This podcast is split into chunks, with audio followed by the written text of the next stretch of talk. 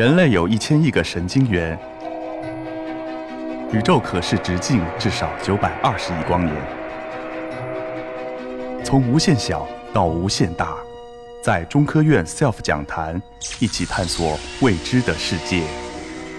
本节目由中科院 SELF 讲坛出品，喜马拉雅独家播出。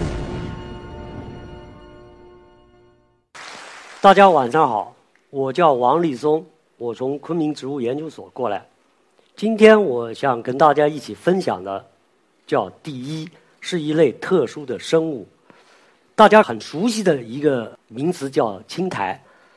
青苔实际上呢，包含了很多很多的呃生物物种，就是那些微小的沟边、树干或者是树枝上我们都能看到的一些东西。但这里边呢是包括了真菌。第一，苔藓、藻类等等等等。那么我研究的呢，主要是第一这个部分。那么我们先看一下，第一到底是什么东西呢？实际上呢，我用一个很简单的话去说的话，非常困难。那么我们现在看到的就是一个第一体。那么这个第一体呢，假如说我们把它切开了以后，就是在放大镜下边，我们就可以看到这个白色的。绿色的是藻类，白色的呢就是真菌。那么，如果我们在显微镜下边看的话，就会看得更清楚一些。同样的，绿色的是藻类，白色的是真菌。我打个比方，我们把白色的作为一个男生，绿色的呢作为一个女生。那么这样的话呢，它不是我们所有的看到的真菌或藻类，它都可以共生。这里边强调的一定是共生藻或者共生菌，也就是它特异化的。那么在这种前提下，说一个简单的比例：茫茫人海有很多男生，他不一定就跟另外的女生就会好。那么他一定是在一个特定的环境里边。那么这个真菌的孢子飞到了世界上的任何一个角落，那么它一旦看到了那个适合它的那个女生，它就会产生共生。那么这个共生关系呢，可能那个藻类就会跟真菌说了：“你给我盖房子，你给我保护我。”然后呢，可以，那么真菌呢就跟他做了房子，也保护了他。但是呢，藻类呢也会跟那个呃第一呃真菌说：“那我给你做饭，也就是它光合作用，提供氮素营养给真菌，所以这个互生关系就产生了。”我们在哪里可以看到第一呢？其实我们在大北京、上海、广州，我们是看不到第一的。但是呢，我们到野外去，我们去旅游的时候，我们就可以看到树干上、树枝上，还有这个建筑物表面，甚至玻璃表面。那么，在一些特殊的环境里边，比如说在干旱的沙漠地区，或者是一些高海拔地区，我们可以看到一些动物死去了以后，这个骨骼上面也长满了第一，甚至牙齿的表面都会有第一的出现。牙齿我们知道它是珐琅质组成的，所以呢，很没有营养的。但是第一可以顽强的滋养，生活的非常的好。那么，在云南一些少数民族地区，他在结婚的那个宴席上，他总会有一道特殊的菜。这个菜呢是叫用树花做成的，就是树花实际上第一的一种。那么这个树花呢？它是用凉拌做的，我们就问当地老乡：你们为什么每一次结婚的这个婚宴上都要有这么一个特殊的菜呢？他们说：哎，这个是象征着伉俪间的一个呃永久和好。那么也许呢，这是凉拌菜凉拌起来的。那么还有一种可能呢，是不是老百姓很早以前就有祖传认识的？第一就是一个共生的关系呢？现在的第一呢，大家都呃在野外，我们到丽江。香格里拉或者这些地区呢，我们都能看到一个很普遍的食用第一。那么大部分是作为蔬蔬菜使用的。那么在一次大战的时候，那么当时没有足够的消炎药，受伤了以后呢，是用这个松萝进行包扎，因为它有消炎的作用。同样，像这个呃云南肺衣，像这些第一呢，现在早期五十年代的时候是困难时期。呃，当地人用来呃呃充饥的，但是现在呢，作为旅游食品已经到处都有了。我们在中学时期就知道，石蕊试剂这个第一就是石蕊试剂提出的一个呃原料植物。第一，在这个动物的食物链里边十分关键。明星动物金丝猴我们是知道的，但是很少有人知道第一，因为金丝猴在越冬的时候，冬季的时候它没有果实，也没有嫩叶，这样的话呢，它越冬主要是靠吃这个第一维持它的这个生计的。那么有的第一的物种，它的分布范围跟这个金丝猴的迁徙路线是息息相关的。还有一些第一，包括像这个鹿食蕊，就是在北极地区那个驯鹿吃的呃主要的一个第一物种。但是实际上呢，第一的生态学意义非常重要，特别在极端环境里边，第一尤显突出。在这样海拔四千五到六千米的高山，如果我们顺着这个山脊往上爬的时候，我们已经很少看得到其他的植物生长。但是如果我们爬到这些悬崖绝壁的时候，我们可以看得到这样五彩斑斓的地衣在这里长得非常良好。那么其中，比如说像最上面那个地图一，这个地图一呢是在南极到北极到喜马拉雅地区都有这这个物种，它的生长年就是每年的生长率不超过一个毫米。因此呢，这样的第一呢，它在地震断层了以后，如果我们不知道这个断层年代，我们可以测量它的直径。获得这个断层的呃呃断裂的信息。那么在冰川退缩以后，第一是首先登陆岩石表面的可见的肉眼可见的一些生物。那么它们在岩石表面形成了这样色彩艳丽、五彩斑斓的这个第一世界。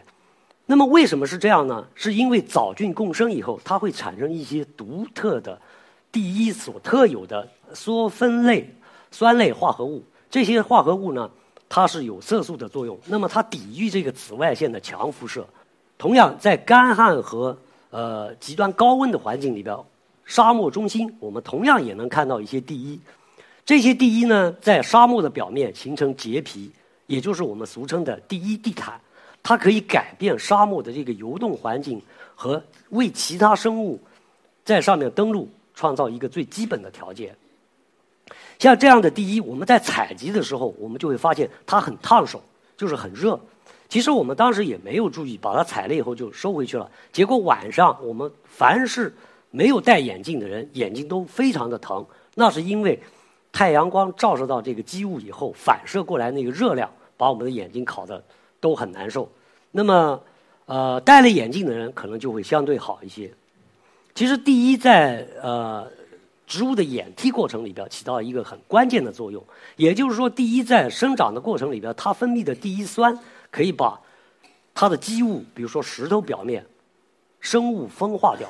这种生物分化呢，就让一些孢孢子类的植物，比如说苔藓、蕨类这些植物，就可以在这个很少的这个土壤里边生长。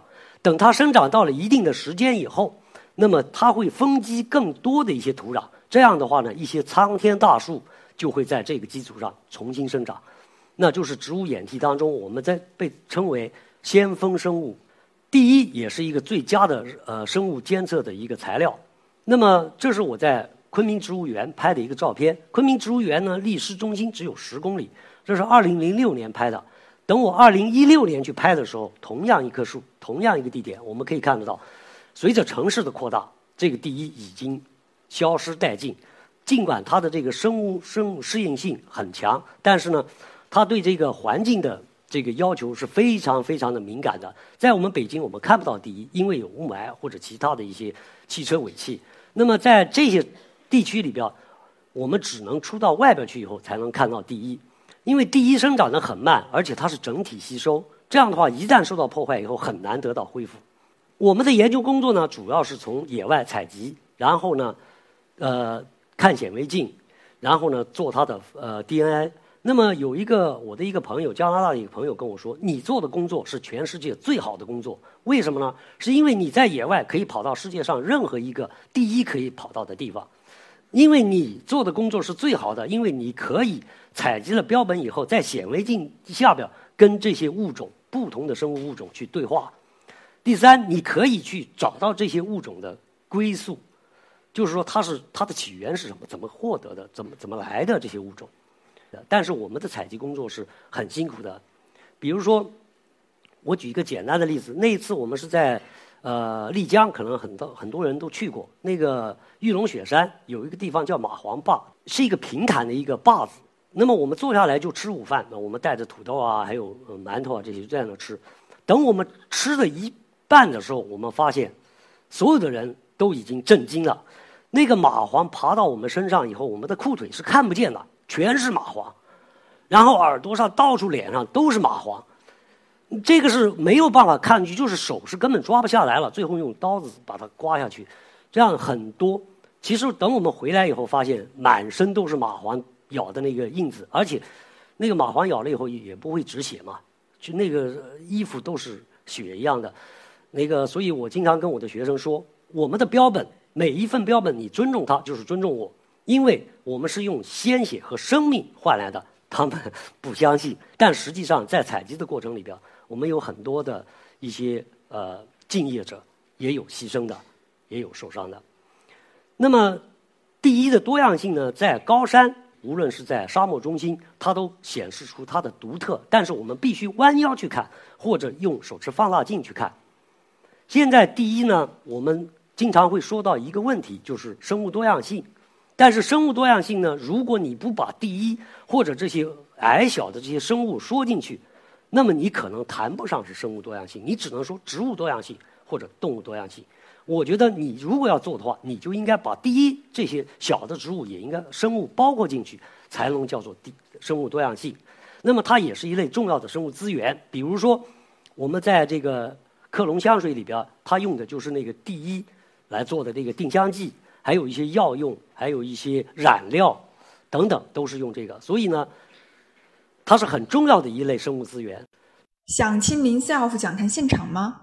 七月一日，从探测引力波到地质考察，从丝绸之路到博物馆故事，从自杀倾向研究到女性摄影，现场两百观众席，喜马拉雅同步直播，可关注 SELF 格助论道讲坛公众号报名和获取直播信息。